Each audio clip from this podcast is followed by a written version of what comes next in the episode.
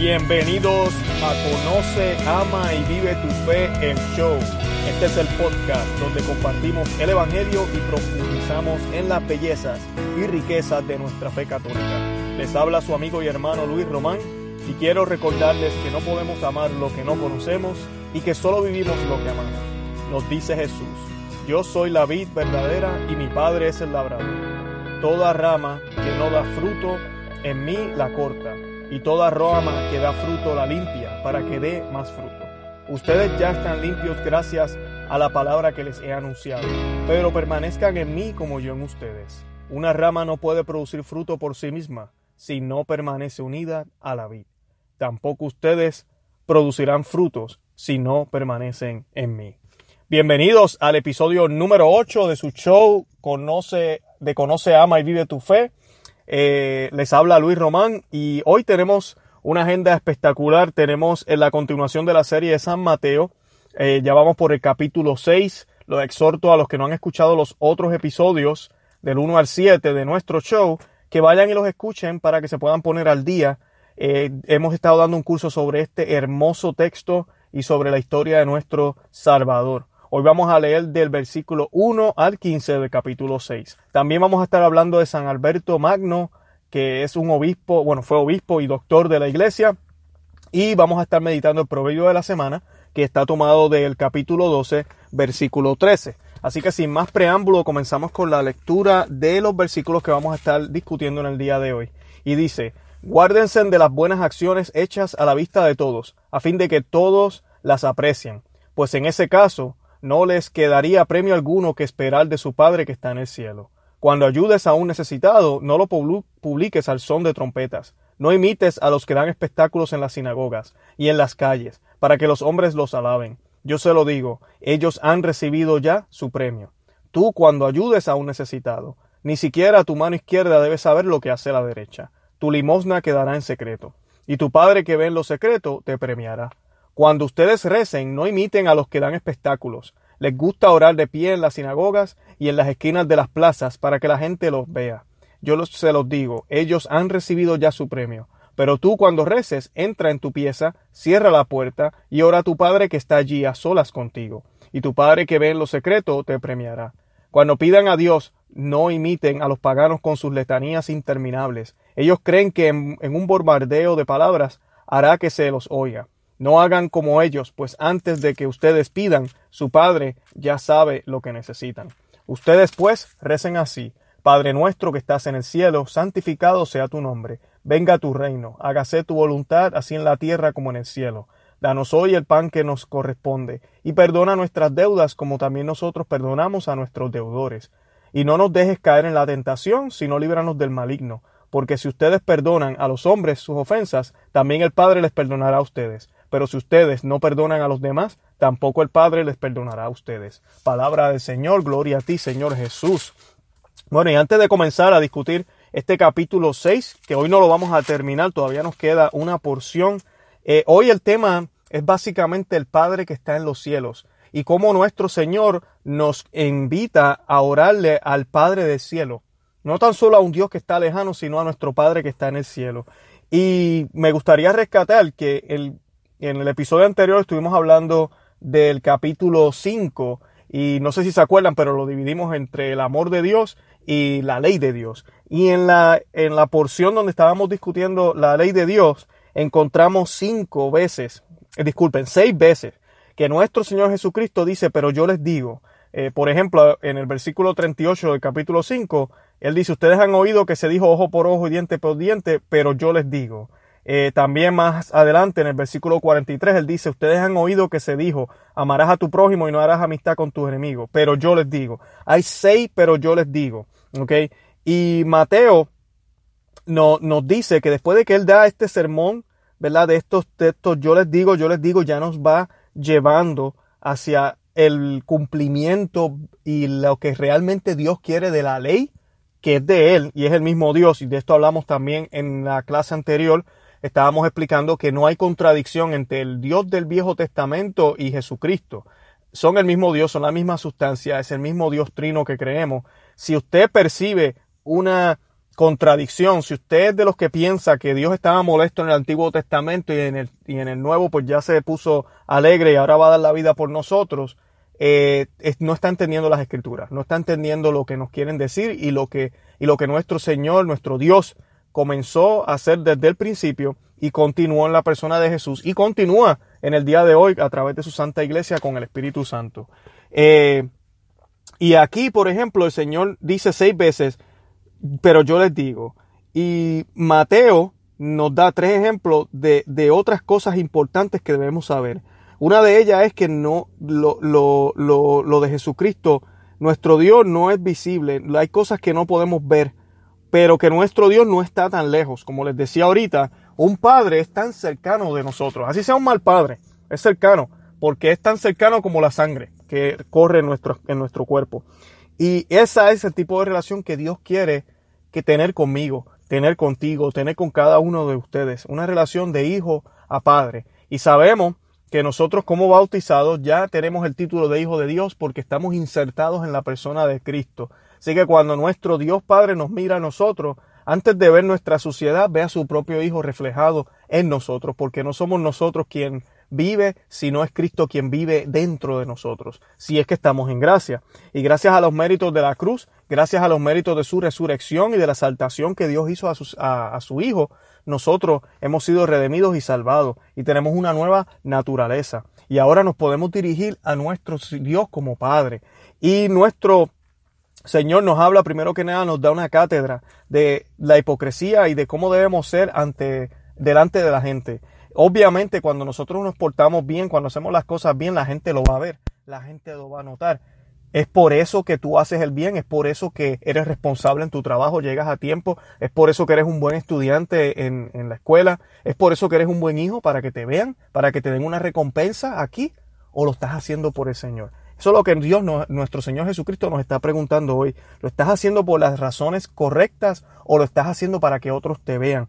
Y Él nos dice más. Él dice, si lo estás haciendo para que otros te vean y te vieron y te dieron todo el crédito, ¿sabes qué? Ya la gloria la recibiste tú. Así que no esperes nada de parte del Padre. En cambio, cuando nosotros hacemos las cosas, como dice Él, Él usa la palabra en secreto, lo hacemos sin estar eh, anunciándolo, eh, nuestro Señor nos tiene un premio. Eh, obviamente es la santidad, pero también nos va a conceder bendiciones aquí en la tierra para que podamos continuar. Dice él, ¿verdad? Esta famosa frase, que tu mano izquierda no sepa lo que está haciendo la derecha. Muy famosa, ¿verdad? Esa frase. Y así debe ser, así debemos ser. No debemos estar promoviendo lo que hacemos, pero sí debemos dar ejemplo con nuestras acciones y con lo que, y con lo que hacemos, claro que sí.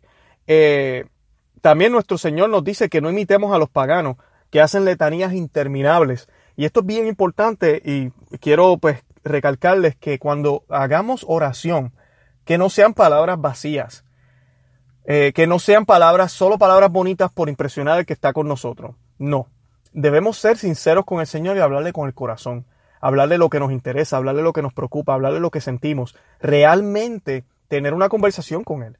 Y claro, utilizar las oraciones de lo de, que la iglesia nos, nos, nos, provee, utilizar la oración del Padre Nuestro, que ya está compuesta hermosamente eh, por nuestro Señor, pero que sea de corazón, que no sean palabras vacías. Y la oración no se trata de tiempo. Hay momentos que yo oro por, por, por, por una hora, dos horas, estoy leyendo la palabra, orando, y hay días que solo lo hago por cinco minutos. Pero es que no es cuestión de cantidad, es cuestión de calidad. ¿Realmente yo me estoy comunicando con el Señor? ¿Realmente estoy haciendo eh, una oración al Señor? Esas son las preguntas que el Señor nos hace en el, en el día de hoy. Y nos dice también que cuando vayamos a rezar, entra en tu pieza, cierra la puerta y ora a tu Padre que está allí a solas contigo. ¿Y a qué se refiere esto? No, él no está hablando de que no hagamos oración en comunidad. Él no está diciendo, mira, no hace falta la iglesia ni hace falta la comunidad porque el Padre que está en secreto eh, se puede comunicar contigo en los secretos. ¿O para qué? ¿Para qué? O, hacer todo esto en comunidad. No, no es cierto. El Señor más adelante también nos dice que donde dos o más se reúnen en su nombre, ahí Él va a estar presente. Y dice dos o más. No dice cuando tú te reúnes solo. No quiere decir que cuando nos reunimos solo el Señor nos hace presente. Pero su promesa fue para hacerlo en comunidad. Él se rodeó de doce apóstoles.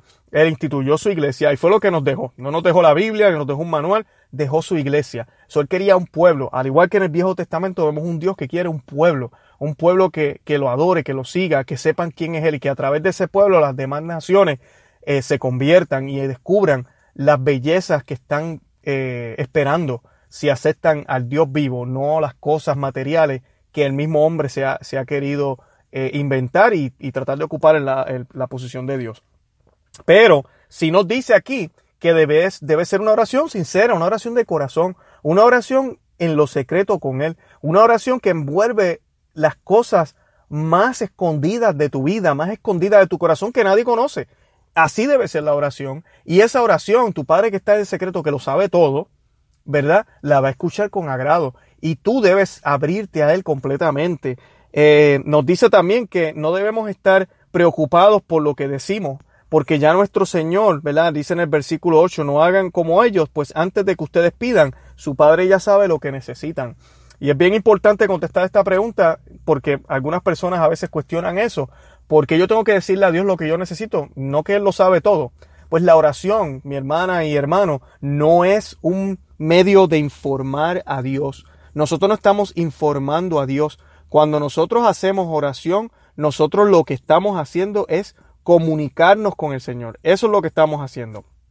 Comunicándonos con Él, mostrándole nuestro amor, mostrándole que realmente nosotros creemos en Él. Estamos haciendo un paso de fe cada vez que hablamos con nuestro Dios que está en el cielo, que lo que significa está en el cielo es que está por encima de nosotros, reconociendo nosotros que somos hijos y que no somos dioses, igual que Él, como trataron de hacer Adán y Eva, trataron de igualarse a nuestro Señor, y que para nosotros Él está primero, que como Él es nuestro Padre, nosotros confiamos en Él y que nosotros sabemos que Él quiere lo mejor para nosotros. Cuando usted ora, usted no le está informando, usted no le está dando una idea al Señor que Él no sabía o Él no conocía, o usted le está diciendo y el Señor dice, ay, yo no me había dado cuenta que te estaba pasando eso. Tranquilo, vamos a resolverlo. No, el Señor ya sabe. Pero cuando usted habla, cuando usted dice, cuando usted expresa, cuando usted confía en el Señor, esas cosas le está dando luz verde. Nunca olvide, nunca olvide que usted tiene libre albedrío y nuestro Dios es un caballero. Él puede, él puede intervenir sin su permiso. Claro que puede, Él es todopoderoso. Pero Él como todopoderoso que es, es un Dios justo, es un Dios de orden, y Él no va a interferir a menos que tú le des permiso. Es por esto que nosotros debemos hacer peticiones. Y además de esto, cada vez que usted hace oración, usted está, usted está actuando, eh, está actuando en consecuencia al debido orden como las cosas fueron creadas. Hay una jerarquía. Y cada vez que nosotros oramos de corazón y asumimos que Dios está ahí, y sabemos que Dios está ahí, y que estamos orando hacia Él. O sea que yo estoy debajo de Él, Él está encima de mí, yo le pido a Él, Él me escucha a mí, yo le suplico a Él, Él me sigue escuchando a mí. Él tiene compasión de mí, porque así lo quiere, no lo tiene que hacer. Yo acepto esa misericordia, yo acepto sus mandatos. Ese es el debido orden de la naturaleza. Por ende, comenzamos a ser felices. Y esa oración nos va guiando, nos va cambiando, nos va llenando, nos va dando esa, esa sabiduría, ese conocimiento, esa prudencia eh, de, que proviene del Espíritu Santo para poder obrar y para poder clamar como Él nos enseña. Luego, el Señor da la cátedra del Padre Nuestro. Eh, que ustedes saben que es la oración eh, principal o la oración más famosa en el mundo del, cristianismo. Y el Padre Nuestro es hermoso. El Padre Nuestro eh, debemos rezarlo cada vez que oramos al Señor. Eh, y comienza así, Padre Nuestro que estás en el cielo. Ya les expliqué que el cielo simboliza que, que es un Dios que está encima de nosotros. Pero no, no es que está difícil de alcanzar. Con solo hablar de ya el Señor nos escucha. Santificado sea tu nombre. Estamos afirmando que la presencia del Señor y el esplendor de sus obras sean reconocidos entre los que le pertenecen. ¿Ok? Hágase tu voluntad así en la tierra como en el cielo. Y esto es bien importante, que se haga la voluntad ya que está en el cielo. O sea que no es que la tierra invade al cielo, no es que el cielo es igual a la tierra, es que la voluntad que se tiene que hacer aquí en la tierra es esa que ya se hace allá en el cielo, donde está Dios, el debido orden que les hablaba ahorita. Danos hoy el pan que nos corresponde, el pan de cada día. El Padre, ¿verdad? Nuestro Padre se comprometió a darnos el pan si estábamos atentos a su palabra. Vayan a Deuteronomios 8.3 y van a ver eso.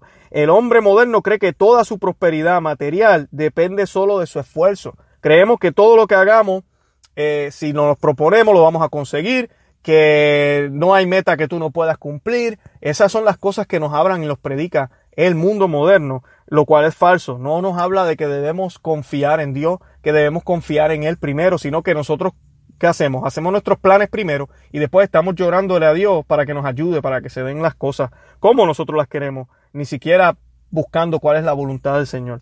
Pero la Biblia, ¿verdad? Y nuestro Dios afirma que todo depende a la vez de Dios y del hombre. San Agustín decía, ora como si todo dependiera de, de, Dios y trabaja como si todo dependiera de ti. O sea que tampoco es que vamos a orar y no vamos a hacer nada. Si yo estoy buscando trabajo, yo le pido al Señor, Señor, yo necesito un trabajo. Yo tengo que hacer mis diligencias, yo tengo que salir, ir a entrevistas, tengo que entrar a la internet, hacer aplicaciones, eh, hablar, tener conversaciones con personas, dejarles saber que estoy buscando un trabajo eh, y moverme. Pero yo tengo que tener la fe puesta de que esa oración que yo estoy dando me va a dar las palabras cuando yo vaya a esas entrevistas, que la gente va a poder percibir lo bueno de mí, que voy a encontrar trabajos en los cuales yo tengo las capacidades para hacer. ¿Me entienden? O sea que tenemos que tener ambas cosas, pero siempre, siempre teniendo al Señor presente de que Él es el primero, de que Él es quien realmente guía mi vida. Eh, él continúa diciendo y perdona nuestras deudas como también nosotros perdonamos a nuestros deudores. En el versículo 14 y 15 nos habla demasiado fuerte y claro. Eh, Jesucristo nos dice, porque si ustedes perdonan a los hombres sus ofensas, también el Padre Celestial le perdonará a ustedes. Pero si ustedes no perdonan a los demás, tampoco el Padre les perdonará a ustedes. Escuchen esas palabras. No, el Señor siempre perdona. Dios siempre perdona. ¿Estás seguro? Te pregunto otra vez, hermano, ¿estás seguro? Versículo 15 del capítulo 6 de San Mateo dice, pero si ustedes no perdonan a los demás, tampoco el Padre les perdonará a ustedes. Así que Dios no perdona. Si usted no perdona al hermano, si usted no se perdona a sí mismo también, si usted no arregla las cuentas con usted mismo primero, el Señor no lo va a perdonar. Si usted no arregla las cuentas con su esposa, con su esposo, con el vecino, con el amigo, con la gente que hace rato que no le hablo, con aquel familiar, con aquel hijo, con mi papá, con mi mamá, con el abuelo, con quien sea. Si usted no arregla las cosas, el Señor no lo va a perdonar. En otra parte, nuestro Señor nos dice que antes de entregar la ofrenda, o sea, antes de venir a la Santa Misa, antes de hacer oración, asegúrate que arreglas las cosas con tu hermano que no vaya a ser, ¿verdad? Que el juez te tome, te coja preso y te, lleve a la cárcel y de ahí no vas a salir hasta que pagues el último centavo. O sea que no podemos tener deudas con nadie. Así obra nuestro Señor. Nuestro Señor es un Señor de misericordia, claro que sí, pero también es un Dios de justicia. Y va a llegar el momento en que la justicia va a ser servida y nuestro Dios, nuestro Señor Jesucristo habla de eso en el Evangelio, de cómo aquel que no dio fruto será cortado y será arrojado al fuego eterno. Son palabras fuertes y son las partes que muchas veces la gente no quiere escuchar ni hablar del Evangelio, pero son parte de... No debemos estar motivados por el infierno para entonces seguir a Dios. No debemos decir yo sigo a Dios porque no me quiero quemar. No. Pero créanlo o no, a mucha gente allá afuera ha sido este tipo de lenguaje, esta realidad del infierno y del sufrimiento eterno lo que realmente los ha motivado.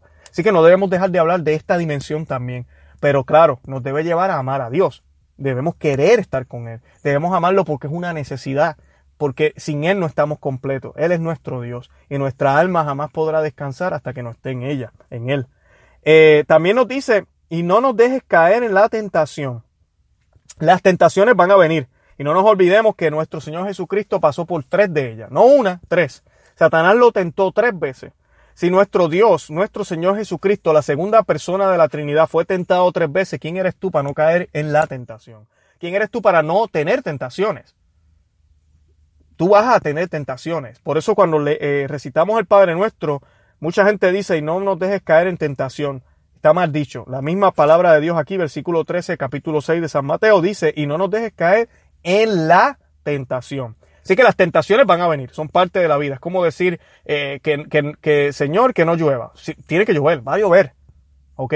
Pero que no me moje, que no suceda esto, que no suceda aquello mientras la lluvia. Lo mismo sucede aquí. Las tentaciones van a venir, la prueba, como nos dice San Pedro, va a venir. Pero entonces que no caigamos en ella. Nuestro Señor Jesucristo nos dio el ejemplo perfecto. Nuestro Dios, como yo les he dicho, Son tres personas. La segunda persona de la Santísima Trinidad, Jesucristo, tiene dos naturalezas, una humana y una divina. Ambas están alineadas perfectamente. Y lo podemos ver en, la en las tentaciones que el demonio le puso. Él siendo Dios renunció a su poder de Dios y siendo hombres pudo sentir toda tentación. Pudo sentir hambre, sufrimiento. Por eso la cruz no fue fácil para él, aunque era Dios, porque él renunció a ser Dios para ser otro servidor aquí en la tierra. Y él nos pudo mostrar que sí se puede, que el espíritu puede estar alineado con la carne. Porque tenemos que tener en cuenta, nuestra carne y nuestro espíritu no deberían estar en pelea, deberían estar alineados ambos hacia Dios. Porque lo que tú tienes de carne y lo que tienes de espíritu fue creado por Dios. Y todo lo que Dios creó fue bueno. Así que esto no es cuestión de una guerra de que el espíritu tiene que ganar de la carne. No. Porque entonces vamos a caer en un pura, eh, eh, eh, en esta gente que todo lo que hacen aquí es malo. Y, y no, no, tampoco así. Todo lo que Dios creó es bueno.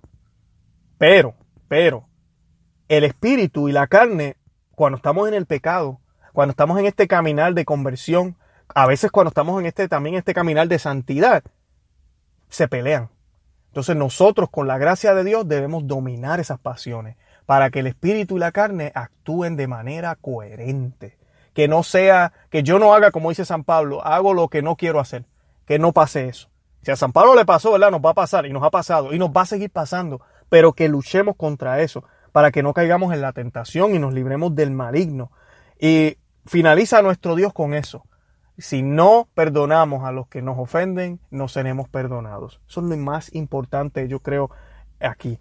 También debemos tener en cuenta que nuestro Padre que está en el cielo es un Padre de amor, es un Padre que nos lleva buscando desde Génesis.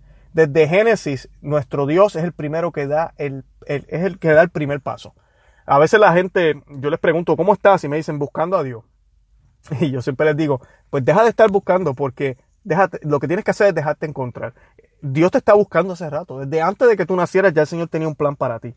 Pero, pero nosotros pensamos que es eso. Esto es como un, un peregrinaje a una montaña alta donde vamos a encontrar a este Dios lejano que, hay que hacer ejercicios espirituales, mortificaciones para poder llegar allá. No, nuestro Dios está cerca, nuestro Dios está aquí a través de su santa iglesia. Jesucristo dijo que Él no se iba a ir, que iba a estar con nosotros hasta el fin de los tiempos. La Santa Eucaristía, en los sacramentos, en su santa palabra. Él está con nosotros todo el tiempo. Lo importante que tenemos que hacer nosotros es mantenernos en gracia y en amor. Y oh, siempre clamar, Abba, Abba, Abba nuestro, Padre nuestro, ven, ayúdame, que estás en el cielo, pero yo quiero que, vengas a mí, aquí en la tierra, porque yo sé que sin ti no puedo.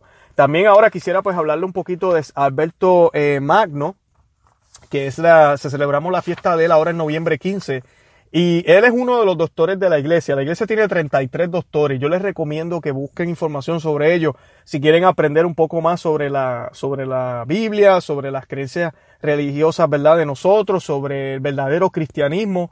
Y San Alberto Magno, a mí lo que me llama la atención, primero que nada, además de ser doctor, es que él fue el maestro de Santo Tomás de Aquino. Él fue el maestro del teólogo más grande y más sabio de la historia, Santo Tomás de Aquino. Y, eso pues claro, dice mucho. Eh, él pues eh, nació en la, no sé si lo estoy pronunciando bien, la Yen, eh, a inicios del siglo XIII, disculpen, al siglo VIII, no, disculpen, al siglo XIII, estoy mirando mal aquí. A los 16 años se trasladó a Padua para cursar sus estudios universitarios y fue allí donde conoció al superior general de los dominicos y este, empezó su vida religiosa desde jovencito. En el 1229 visitó, eh, visitó el hábito de los frailes, eh, vistió el hábito de los frailes predicadores y fue enviado a Colonia, en donde encontraba la escuela más, se encontraba la escuela más importante de la orden. Enseñó en Hildesheim, Friburgo, Rastibona, Colonia, París. Era tal la concurrencia de alumnos a sus clases que se vio obligado a enseñar en las plazas públicas que todavía hoy llevan su nombre. Entre sus discípulos, como les mencioné, estaba Santo Tomás de Aquino. Eh, él también fue elegido eh, superior provincial de Alemania, abandonó la cátedra o la enseñanza parisense para estar constantemente presente entre las comunidades que se le habían confiado, recorría a pie las regiones alemanas mendigando por alimento y hospedaje y posteriormente fue nombrado, luego de tener toda esta carrera, obispo de Rastibona y a pesar de su elevada dignidad, supo dar ejemplo de un total desapego a los bienes terrenos.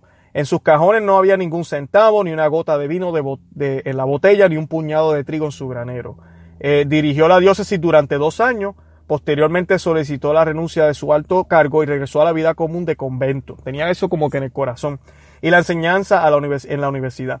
Para prepararse a la muerte hizo construir su tumba, ante la cual todos los días rezaba el oficio de difuntos Murió en Colonia el 15 de noviembre de, 1280, por eso es que su fiesta se celebra los 15 de noviembre, y fue canonizado en 1931, declarado patrono de los científicos. ¿Y por qué patrono de los científicos? Porque él era, eh, tiene escritos y era experto en disciplinas filosóficas y divinas, pero también en disciplinas como ciencias naturales eh, y todas estas ramas. Eh, también mereció el título de doctor por todas sus escrituras y por su sabiduría. Muy pocos son los santos que tienen ese título de doctor. Así que les recomiendo que busquen más información sobre él y que pidamos la intercesión de, de, San Alberto. Así que San Alberto Magno eh, ruega por nosotros y por tu santa iglesia. También quiero contarles el proverbio de la semana que es el, está en el capítulo 12, versículo 13 y dice, el malvado queda atrapado en sus propias artimañas, el justo se libra de cualquier problema. muy, muy, yo creo que habla por sí solo, pero sí les quisiera mencionar, el que hace el mal, el que, el que hace las cosas como no deben ser y a veces las hacemos mal sabiendo. Queremos como, como ganarle al sistema, queremos como eh, ser el más listo supuestamente. Y a la larga quedamos atrapados en nuestras propias artimañas y cuando se saben vienen las consecuencias. Perdemos los trabajos, nuestras esposas no, nos pueden tal vez dejar a nuestros esposos, eh, vienen las malas relaciones entre hijos y padres, padres e hijos, eh, con los hermanos, en la iglesia, lo que sea. Y, y es difícil arreglar esas cosas, no es imposible, pero somos, son consecuencias por la maldad que hicimos. No es porque Dios nos vino a traer una prueba de esa manera. Tenemos que tener mucho cuidado, porque gran parte de las cosas que a veces nos pasan, que no son buenas, es por nuestras propias acciones, por estar mirando y haciendo cosas que no debemos hacer, por estar hablando cosas que no debemos hablar, eh, por estar metiéndonos en negocios que no deberíamos estar metiéndonos.